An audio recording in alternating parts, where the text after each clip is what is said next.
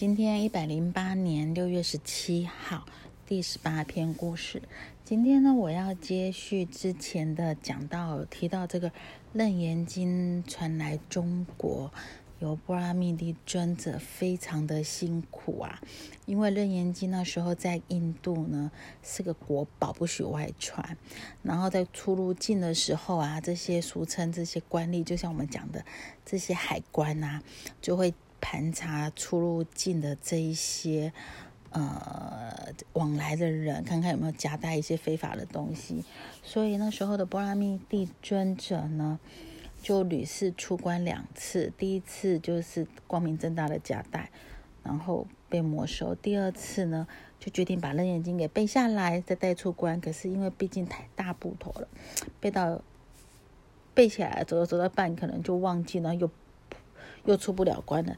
第三次呢，他的锲而不舍呢，就把这个经啊，用非常小的那种绢帛纸啊，刻成，刻成用小字写成，然后再把它用这个蜂蜡裹好了以后，就搁在他的背帛里面，这个四肢的背膀里面，然后等他的伤口愈合以后再出关，再带到中国。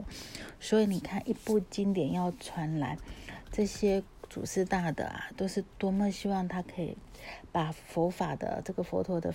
正法之见呐，这些交易可以远布于呃世界的每个角落这样子。然后呢，你看看看哦，这是唐朝那时候。那在出唐朝出唐之前呢，我们都知道，以前我们都会念什么《西游记》啊，就唐三藏。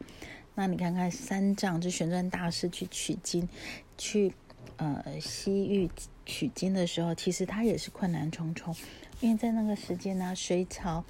隋朝好像是杨广登基以后，他就要求出家人呐都要经过考试，那国家发了一个的度牒，然后这个出家的身份才被认可。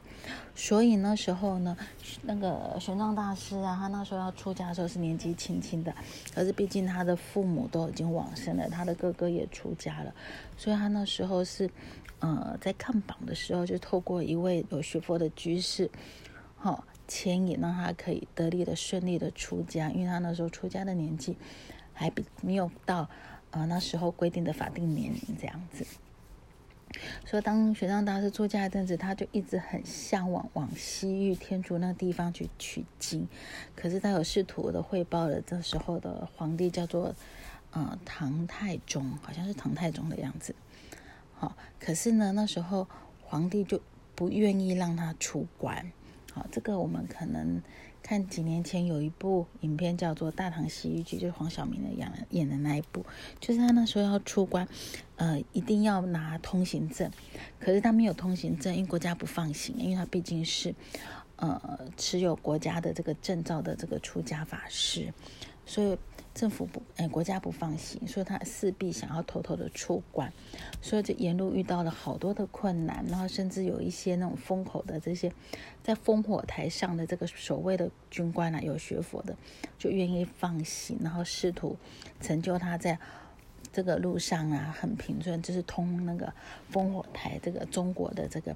关口的时候是比较容易出入的这样子，然后话说这个呃玄奘大师啊，就这样很顺利的离开了这个中国的这个领土之后呢，继续往西行，然后就走到这种白茫茫的这个雪白茫茫的这个高山上啊，好，然后就远远看到白茫茫的高山上，远远看到走走走，就发现有一块那个小山顶黑黑的。然后他就很好奇啊，就看到一块地黑黑的，于是他想一探究竟啊，走到山上，然后就觉得那个黑黑的东西，那好像线又像绳子，然后真的是基于好奇心，就这样拨开，就在雪里面把那个黑黑的这样慢慢拨拨拨拨开，就你会发现这个黑黑的越来越像人的头发，哦，都这样拨，就原来是头发，然后他心想说，哎，他可能真的找到了一个入定的生人呐，好，入定的这个生人。就这样拨拨拨拨拨，这样拨就慢慢那个头显现出来，就是这样子，眼睛闭的这样子，然后那个面容都是非常那种佝偻，就是因为入定了，好，那没有吃东西，所以他的身形就有点那个皱巴巴的这样子，然后这样拨拨拨拨拨，真的就是一个入定打坐，俨然像个阿罗汉的这个身躯，就这样在盘腿打坐。那基于好奇心的驱使下。这个玄奘大师啊，就就试图想要敲醒这个这个入定的僧人，就拿着引磬啊，锵锵，好，就规定嘛，那锵锵，然后就把这个这个打坐的这个僧人呐叫起，他就出定了。那当这个打坐的僧人拿这个眼睛睁开啊，以后就发现，哎，场景不一样，他就很好奇，说是谁在叫我呀？那玄奘大师说：“是我呀。”那这个入定的僧人说：“啊，你是谁呀？”那玄奘大师说：“那请问你又是谁呢？”然后这个入定的僧人就说：“哦，我是迦摄佛末法时代的的一位修行者。”然后，因为那时候已经没有佛法了，然后我自知，但我知道我已经修得国外，但是我非常想要听闻佛法，所以我就入定等待释迦牟尼佛出世的时候，我想跟释迦牟尼佛请一法要这样子，然哦，他来帮我印证。那玄奘大师说：“哎呀，你来太晚了，太迟了，释迦牟尼佛来了，但是又走了。”然后这个老修行人听了就非这个就是这个老这个修行的人呐，这个盘腿这个修行人听了就非常的难过啊。他说：“走啦，哎呀，好吧，那我那我也去了。”那玄奘大师说：“且慢，你要去哪里呀？”修行人就说啦：“既然我这样一做就做过头了，错过了释迦牟尼佛，那我再继续做好了。下一尊佛是那个弥勒菩萨来，弥勒佛，那我等他来的时候我再来。”我再出定，然后再跟他请示法要啊。玄奘大师说：“且慢，且慢，你看看，你从迦叶佛的末法年代做到现在，今天我来敲你，你起，你醒了，出定了，可是却错过了释迦牟尼佛。如果你这一次又继续在入定，你会不会就错过了这个迦叶那个弥勒佛呀？”然后这个这个这个这个在雪地里面，这个这个修行人呐，这个老修行人呐，好，就是这个打坐的这个僧，他说：“哎，这样讲有道理耶。那那不然，那我也没办法啦。那我只好就继续做啦。”那玄奘大师说：“没关系，没关系，我跟你商量一件事。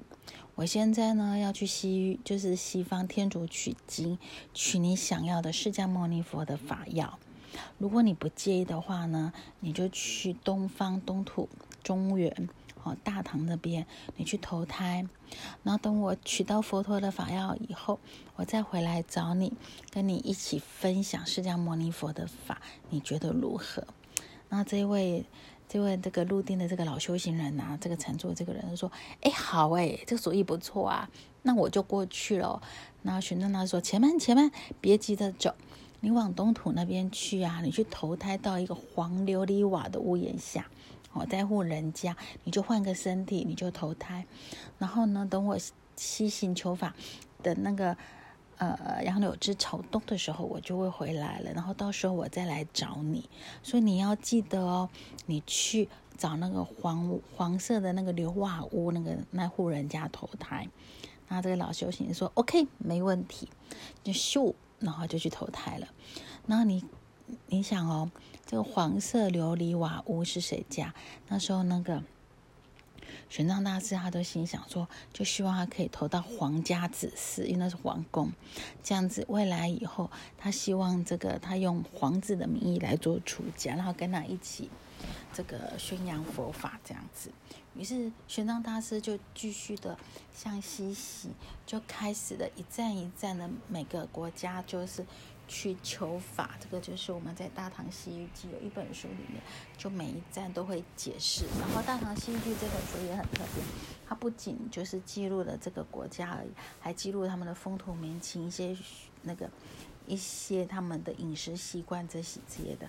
所以其实有点像是游记。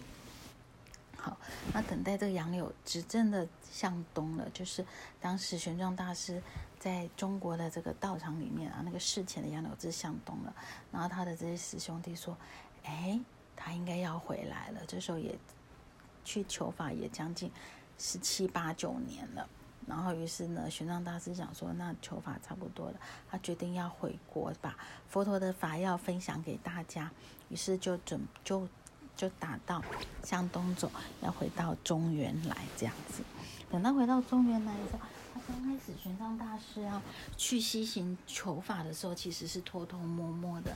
但是因为他非常的慈悲，又在各国待了很多，那本身他对佛法的领略非常的透彻。因为过去生就是修行人，所以呢，他的名字就这样慢慢被传开来了。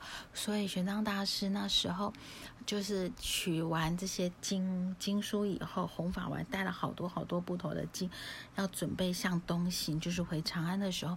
其实是非常轰动的，大家都知道说，哎，玄奘大师要回来了。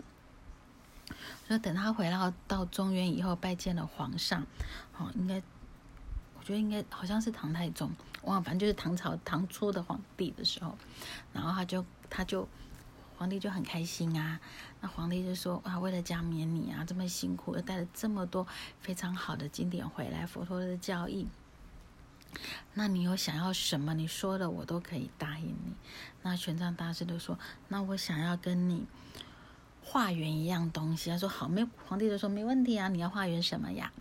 玄奘大师就是说：“我想跟你化缘你的一个儿子。”然后这个这时候皇帝就说：“我没有儿子啊，哪来的儿子啊？一个都没，就是就是算是十七八九岁的小孩儿子。”他说：“我没有这个是这个这个年纪的孩子，这样子。”那玄奘大师想说：“不会吧？我不是叫他去投那个黄色琉璃瓦的屋子人家吗？那到底投到哪里去了？”后来说：“哦，原来那时候黄色琉璃瓦，玄奘大师心想的是他可以到那个皇宫去。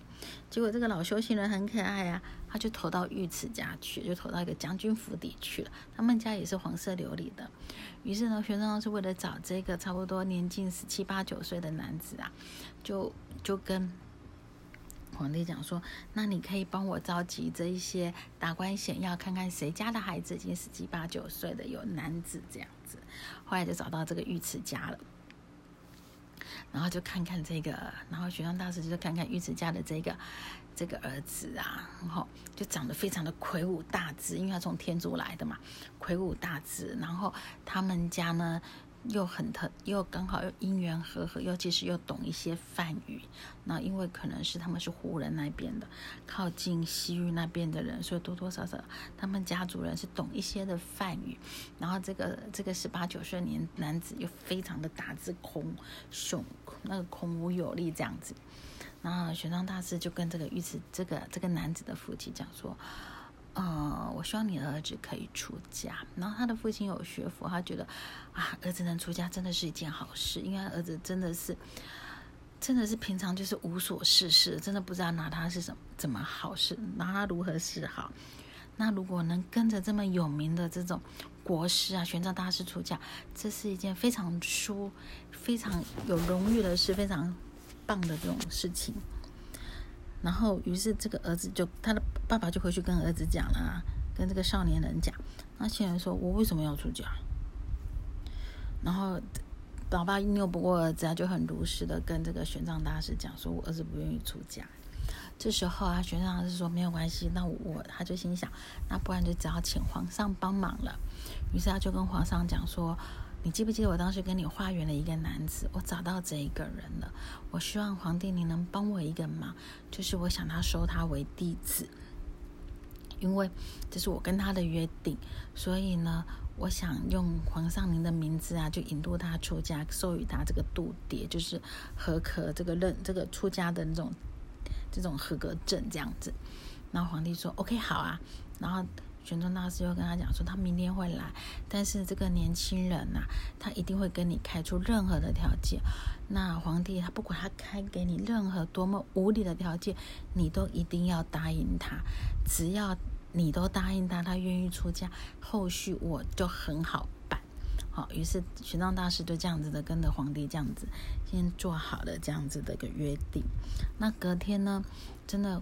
皇帝呢就召持了这个年轻人来，然后就说：“呃，我用皇帝的名义呀，哦，要特许你做出家，那跟随着国师玄奘大师一起修法。”这个自心想说：“哎，在劫难逃，我话多就渡丢啊！连皇帝都来讲了。”然后他心想说：“那我没……他这心里就嘀咕说：那我开的很严谨的条件啊，就一些完全是不符合佛法教义的条件，我看皇帝会不会答应？”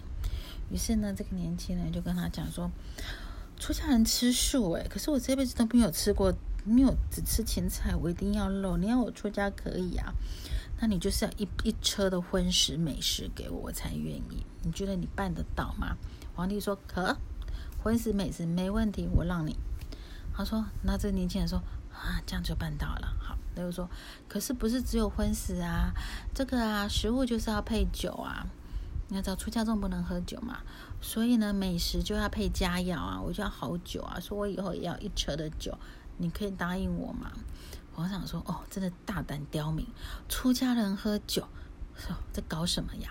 但是他想到他答应了玄奘那个玄奘大师以后，他说：“酒没酒没问题，本王答应你，OK。第二车没酒。”他说：“你看，美酒就是要配美人呐。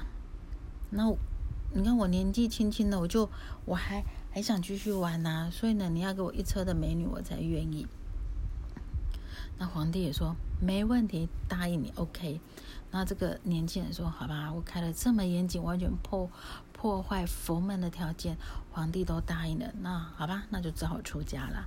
于是他那时候要出家的时候，就到了这一个唐三藏，唐三藏就是玄奘大师，他要译经的这个道场，好像是慈恩寺译经，所以这个。这个年轻人呐，就浩浩荡荡的，就坐着这个礼车要到这个寺庙来剃度，他后面就跟了三车，所以人家就叫他三笑他笑他叫三车和尚或三车大师。那这个年轻人就是后来的窥基大师，那他也是玄奘大师在呃唯识宗里面最佳的这个传人之一哦，就是他的那种带嗯他的法脉就在唯识宗。所以今天就是讲的，就是玄奘大师他在取经的途上就遇到了一个这个呃这个入定的这个阿罗汉修的国外的，然后因为错过了释迦牟尼佛，就决定说那我继续打坐入定好了，等待下一尊佛的出世再来请意。但是玄奘大师就跟他呃就跟他。达成共识，他说：“我就是要去西天取佛陀的教义，那不如你先去东土等我，等我取完佛陀的教义以后，我再回来跟你分享。”那这个罗汉也都觉得 OK 啊，没问题。但是你看，罗汉毕竟他还是没有了脱，所以他有那种隔世之谜。所以当他在投胎轮去投胎的时候，其实他真的忘记他过去生是修行人，所以俨然就是他会开出这么无理的条件。但是等他真的剃度的时候，他那个隔世之名就没了，就是那种业障就磨去了，所以就想到他过去生是个出家众，所以就一直就非常的认真的在这个玄奘大师的门下。呃，用功啊，一起参详这个佛法。那同时呢，他也在后面，这也没有那个山车的美酒美食跟美女了。那大家还是都会都会说，慧基大师都会刮胡说，那就是山车大师或山车和尚这样子。对，就主要是要讲说，今天呃，不管是哪一位高僧大德、祖师大德，就是以前去取经的祖师大德，其实都是历到非常的辛苦的这些。呃，地理上的气候啊，或者是人文啊，所以才把经典通通就这样带进来。所以那时候唐朝有一个叫易经大师的，就写了一句一个诗词，就是“晋宋齐梁唐代间，高僧求法离长安，去人成百归五十。”你看高僧离开离开长安去求法的，去的人将近百人哦。可是回来的五十，无是无没有不到十人哦。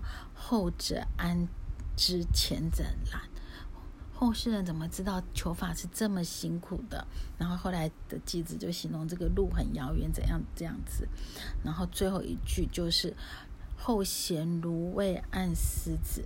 往往将金容易看，所以其实碍于现在的网络的发达，以前早期啊集结经典的时候，就是用刻在这个贝叶经上面。然后等等这个法呢，这个那个取经的这个大师呢，去取完经典回来，台湾呃回来，对不起，回来不是回来台回来中原以后啊，他们就要开开始大量的书写传经。那时候还没有什么，没有还印刷术还没有很普及，所以他们开始就会抄经。那怎么抄经呢？他们抄经的方式很特别，他们用统一规格的这个纸，打固定的格数。所以每一行多少字都是固定的，然后大家下去抄，让经典留步。那为什么一定要固定的格式，然后行数都一样呢？因为抄完以后，他们那时候还会做校正，初校、二校、三校。所以你只要落的字，一定会每一排起头的字，然后你就会发现有一个有一排起头字，如果字怪怪的，势必这部经他在抄袭的时候，其实就落了字。那落的字的经典在广为流传，其实就会。曲解了佛陀的教义，所以那时候唐代就很多人在做抄经的动作，但是他们抄经都是有一定的知识的这种规格。那其实其用意就是希望经典都可以正确的抄录下来，流传于世这样子。OK，今天的故事讲完了。